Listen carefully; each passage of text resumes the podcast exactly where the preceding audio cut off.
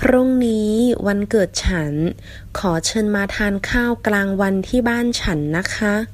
明天是我的生日请来我家吃午饭哦พรุ่งนี้明天